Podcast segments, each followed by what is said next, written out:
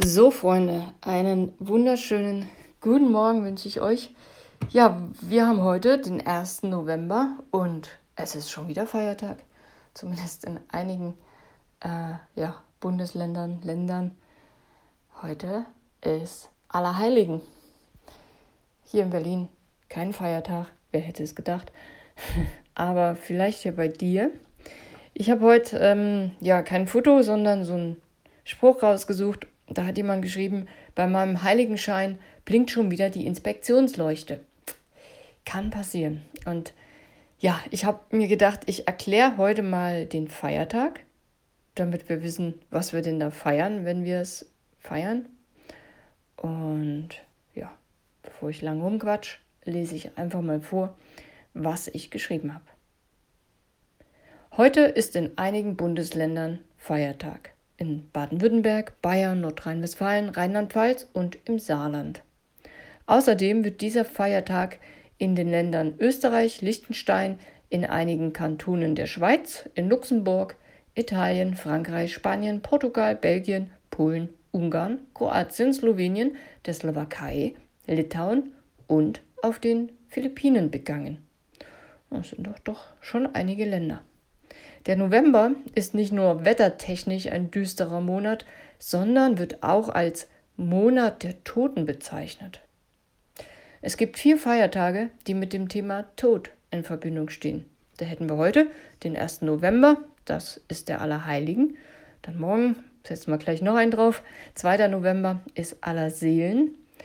Am 18. November ist der Volkstrauertag und eine Woche später, am 24. November, ist Totensonntag.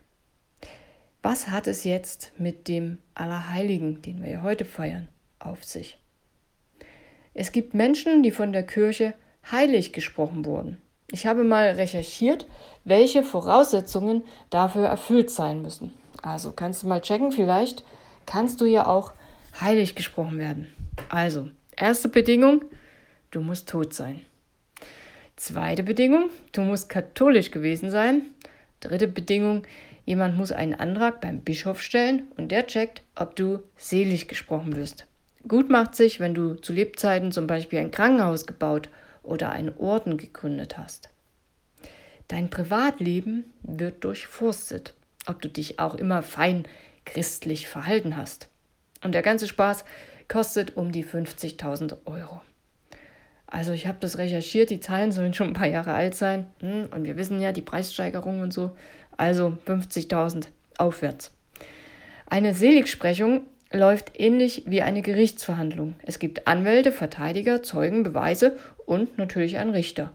Der Prozess beginnt mit der Beweisaufnahme. Das heißt, alle Informationen über den Toten werden gesammelt. Sein Lebenslauf, Bücher, die er geschrieben hat und so weiter. Und sogar die private Post wird gelesen.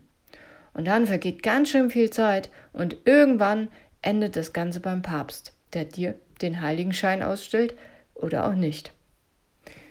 Viele Heilige sind Märtyrer, also Menschen, die aufgrund ihrer Überzeugungen, ihrer Glaubensüberzeugungen verfolgt oder sogar getötet wurden.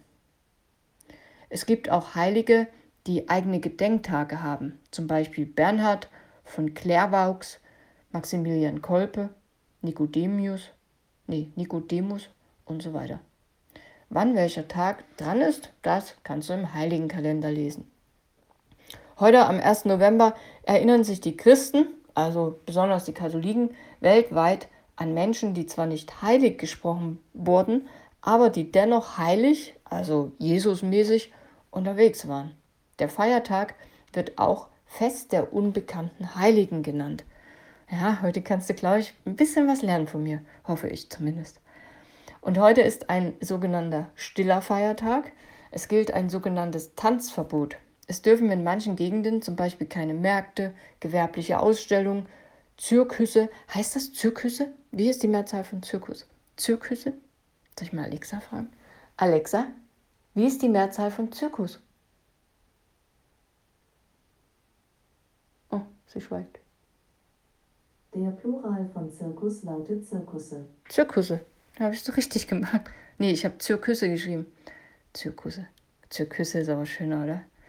Also, ne? sogenanntes Tanzverbot, also keine Märkte, Zirküsse, Volksfeste oder sportliche Veranstaltungen und so weiter. Außerdem sind in Restaurants und Clubs jegliche Tanzveranstaltungen verboten.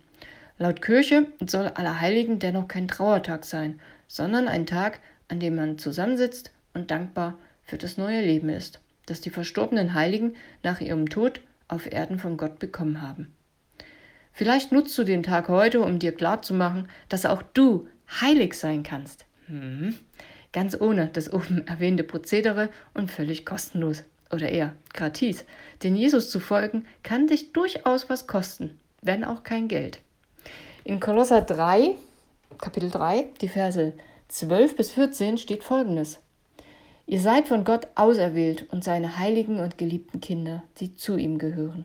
Darum soll herzliches Mitgefühl euer Leben bestimmen, ebenso wie Güte, Bescheidenheit, Nachsicht und Geduld. Ertragt einander und vergebt euch, wenn jemand Unrecht getan hat. Auch Christus hat euch vergeben. Wichtiger als alles andere ist die Liebe. Wenn ihr sie habt, wird euch nichts fehlen. Sie ist das Band, das euch verbindet. Mega gute Stille, finde ich. Ja, also wie auch immer du diesen Tag verbringst, ob du jetzt überhaupt an Allerheiligen, ob dir das überhaupt was sagt oder ob du ganz normal arbeiten musst oder ja, ob du einfach den freien Tag genießen darfst, kannst. Ich wünsche dir auf jeden Fall das Beste. Und ja, ich bin morgen wieder da und dann gucken wir mal, was mir morgen so einfällt. Hm, mal gucken. Also, mach's gut. Bis morgen. Bye, bye.